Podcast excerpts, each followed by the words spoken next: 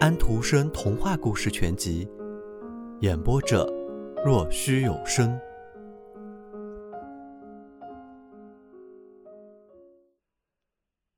安妮·丽斯贝特在大城市里，而且已经许多年了，被人称为夫人。特别是当她回忆起往事，在谈起昔日在伯爵家里的日子，谈到他乘马车能和伯爵夫人及男爵夫人谈话的那些日子的时候。他便昂起头，挺直脖子，说：“他那甜蜜的公爵少爷是上帝最漂亮的天使，最美丽的生灵。他喜欢安妮，安妮喜欢他，他们相互亲吻过，相互拥抱过。少爷是安妮的欢乐，安妮的半个生命。现在少爷已经长大了，十四岁了，有了学识，有了仪表。当年安妮把少爷抱在手臂里，后来。”安妮一直没有见到少爷。安妮多年没有去公爵的府邸了，去到那边有很长一段路程。安妮·丽斯贝特说道：“我决定要去一次，我得去我那乖孩子那里，去赶我那可爱的伯爵孩子。是啊，他必定也很想念我的，一定惦记着我的，喜欢我的，就像他当年用他那天使的胳膊抱着我的脖子喊。”安，丽丝的时候一个样，那声音就像小提琴的声音。是的，我决计要再去看看他。他乘牛车，他步行，他来到了伯爵府。伯爵府地和往昔任何时候一样，还那么宏伟华丽。那外面的花园也和从前一个样。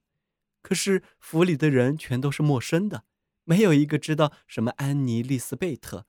他们不明白他曾经一度在此地的作用。伯爵夫人肯定告诉他们的，他自己的孩子也会的。他多么想念少爷呀！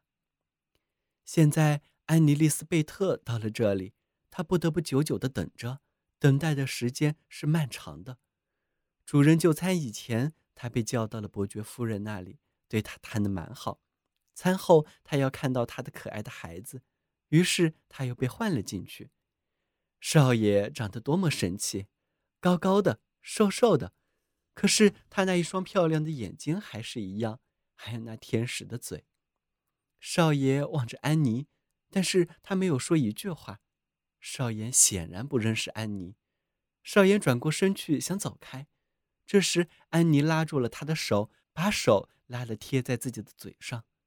少爷说道：“哦，这就可以了。”接着，他便走出了大厅。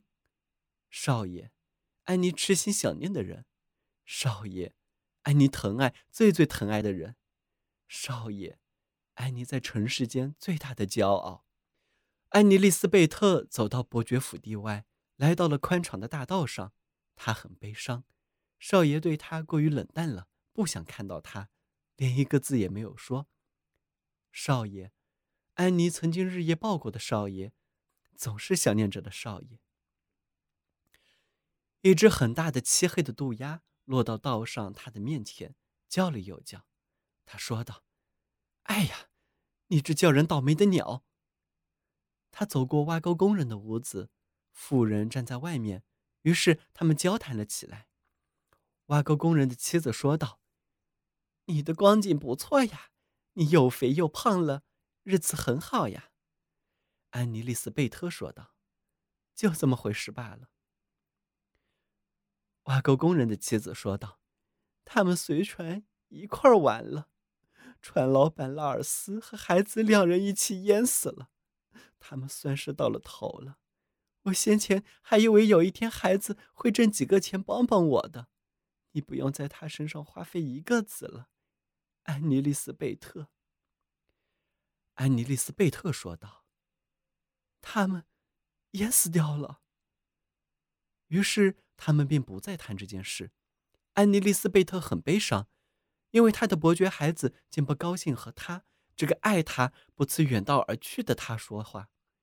跑这一趟也是很费钱的呀。安妮没有得到多大的欢乐，可是她在这里一个字也没有提到这件事。她不想把这件事告诉挖沟工人的妻子，来宽自己的心。他听了，会以为他已经不被伯爵家看得起了。这时，渡鸦又在他头上叫起来。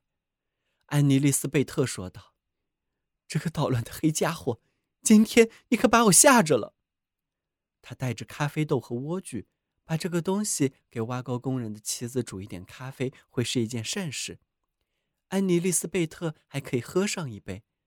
挖沟工人的妻子去煮咖啡，安妮丽丝贝特便坐在一条凳子上睡着了。接着，他梦到了一件他从来没有梦见过的事，奇怪极了。他梦见了自己那个在这间屋子里挨过饥饿、哭叫无人理睬的孩子。这孩子现在躺在深深的海底，什么地方只有上帝才知道。他梦见他坐在他所坐的那个地方，挖沟工人的妻子去煮咖啡。他闻到咖啡豆的气味，门口站着那么一个漂亮的孩子，他和伯爵的孩子一样好看。小家伙说。现在世界要完了，牢牢的背住我，因为你毕竟是我的母亲，在天国里你有一个天使，牢牢的背住我。接着，天使拉住了安妮，但是这时响起了一声巨大的爆炸声，一定是世界爆裂了。天使升了起来，紧紧的拉住了他的衬衣袖子，抓得如此的紧，让安妮觉得他也从地球上往上升了起来。可是他的脚上却有一种很重的东西拖住他，这东西还压着他的背，就好像有好几百个妇女紧紧的拽着他。他们还说：“要是你也能得救，我们也应该得救。”抓牢了，抓牢了！接着，他们都一起拽住他，太重了，撕啦的响了一声，他的袖子碎了，安妮丽丝贝特重重的摔了下去。把他一下摔醒了，他差一点从坐的凳子上摔落下来。他头昏昏沉沉，一点儿也记不得他都梦见了些什么，只知道很可怕。接着咖啡喝完了，话也讲了不少，于是安妮丽丝贝特便走向最临近的小城，在那里他要找赶车子的人，要在当天晚上搭车回自己家去。他找到赶车人。赶车人说要在第二天晚上才能动身，他算了一下，留下来要花他多少钱，计算了一下路程，想着要是顺着海边而不是顺着车道走，路程要短差不多十几毫里。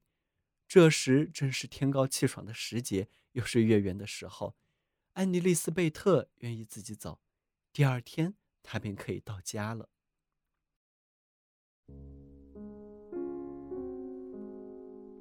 小朋友们，今天的故事已经讲完了，请闭上你们的眼睛吧，晚安。